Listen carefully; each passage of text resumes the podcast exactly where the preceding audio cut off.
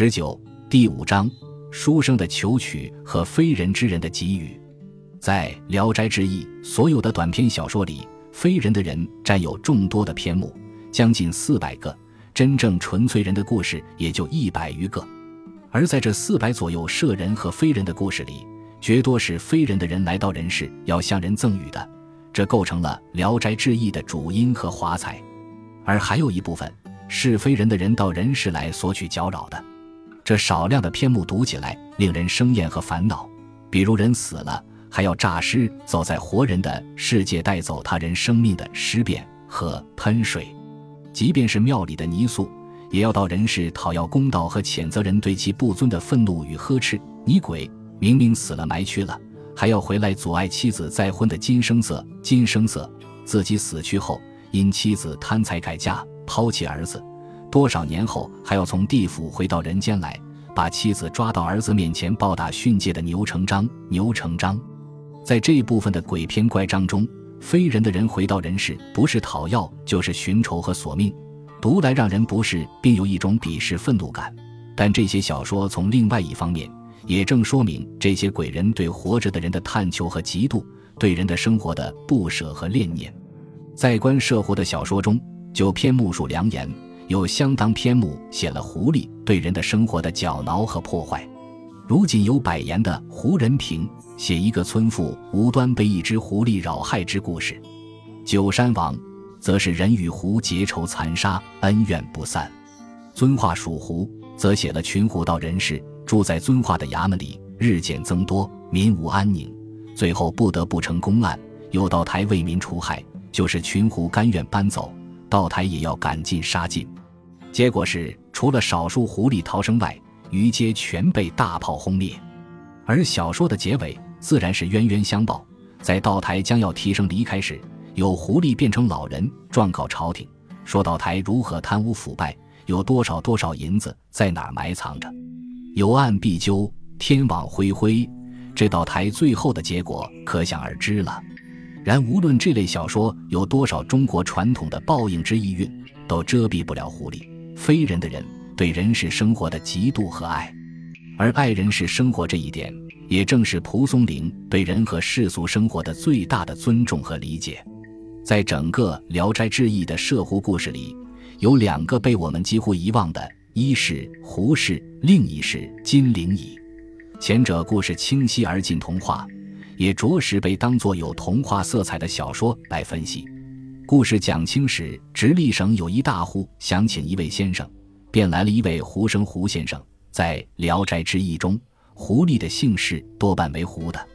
胡生在主人家里为先生，教书勤勉，学识渊博，不累凡俗。然而这胡生在他的教书生涯里，看上了主人家的女儿，想娶其为妻，于是请了媒人来说媒。而主人嫌胡生不是人类，没答应。如此，媒人和主人先善后恶，最后吵闹起来，极致随着故事的发展，形成了一场人狐战争。在狐狸一方，有骑兵，有步兵，有的直戈，有的挽弓，来势汹汹，人马嘶鸣；在主人一方，投石放箭，呐喊冲杀，最后双方一场激战，两败俱伤。然而在胡军退去之时，人之一边。发现丢在地上的大刀原来是高粱叶子，长矛短枪也不过是树枝木棒。于是人一方更为力壮大胆，待来日再战。即便胡人来了，巨人打杀，人的一方也无所惧怕。其结果胡败而退。所谓的巨人不过是个稻草人而已。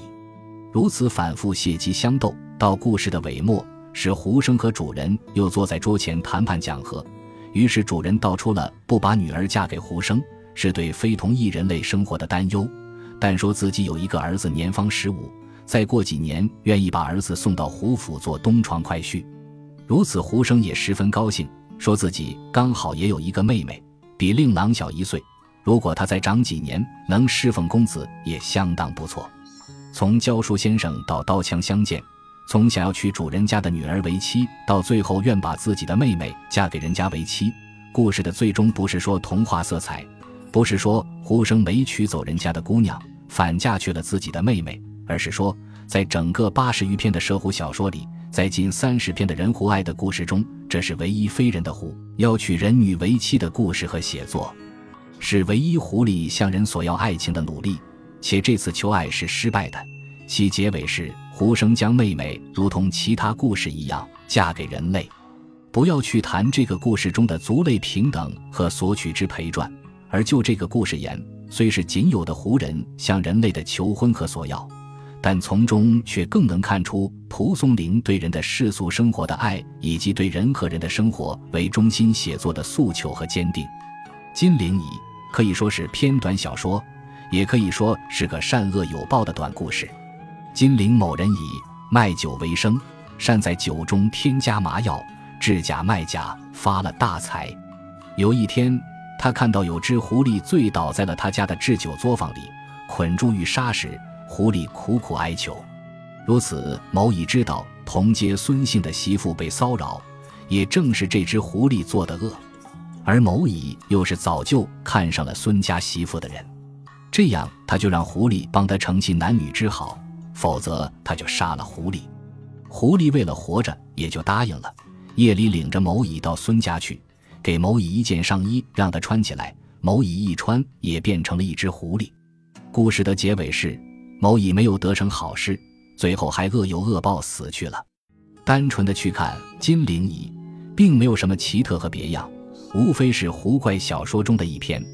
然将其和胡适一起放入《聊斋志异》的整体中，我们看到了在胡爱的故事群，前者是仅有的湖南渴望讨娶人女为妻的，它构成了人狐恋的一个反向和逆力，佐证着湖向人的靠拢和趋近。